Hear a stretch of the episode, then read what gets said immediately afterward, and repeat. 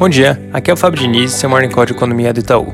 Começando com mais uma notícia positiva do lado das vacinas, os jornais relatam que a Moderna deve muito em breve apresentar os resultados da eficácia da vacina deles. De acordo com os especialistas, ela deve inclusive mostrar um resultado bem próximo do da Pfizer, que saiu no começo da semana.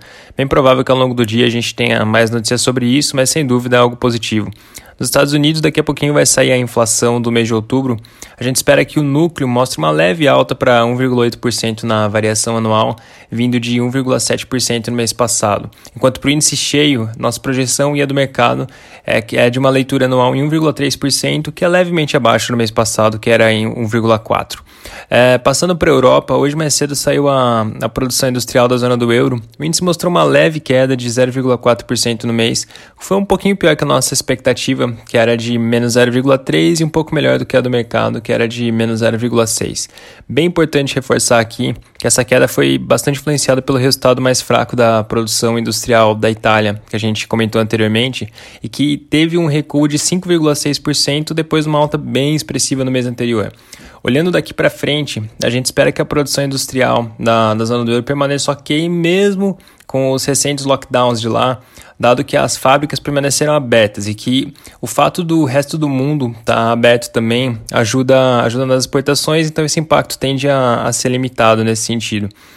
No Brasil, depois de uma semana bem tranquila do ponto de vista político, o noticiário de hoje volta a trazer alguns assuntos bem importantes. Na terça-feira eu comentei que o governo vem considerando prorrogar ou e até mesmo tornar permanentes algumas medidas de crédito que foram adotadas durante a pandemia, e o Estadão de hoje volta a tratar dessa discussão, mencionando que o governo pretende criar um programa de microcrédito para os trabalhadores informais que vão deixar de receber o auxílio emergencial em dezembro. O jornal afirma que hoje o governo tem condições de oferecer 10 bilhões, que inclusive podem chegar a 25, com algumas medidas que estão em estudo, e, e para financiar essa linha de crédito, que permitiria empréstimos entre R$ 1.500 e R$ 5.000. O Globo também traz uma outra notícia que é relacionada com essa primeira, no sentido de tratar do fim do auxílio emergencial. A notícia menciona que, diante do fim do auxílio emergencial, a, e da dificuldade de se aprovar um novo programa de renda mínima antes do final do ano, o governo vem considerando manter o Bolsa Família, aumentando o número de beneficiários. Essa é uma discussão que é muito importante se acompanhar e que tende a ganhar bastante força nas próximas semanas, conforme o fim do auxílio emergencial se aproxima. Fechando essa parte política, os jornais também comentam que o governo vai fazer uma tentativa de retomar a pauta no Congresso a partir de semana que vem. A ideia é que, no primeiro momento, eles vão tentar votar algumas pautas mais técnicas, como o projeto da, da cabotagem ou até mesmo o projeto de lei do Banco Central que o Senado aprovou recentemente, e posteriormente vão tentar retomar a agenda de reformas. Ainda não está muito claro quanto isso é factível, mas é sem dúvida um outro assunto importante para ficar de olho na semana que vem.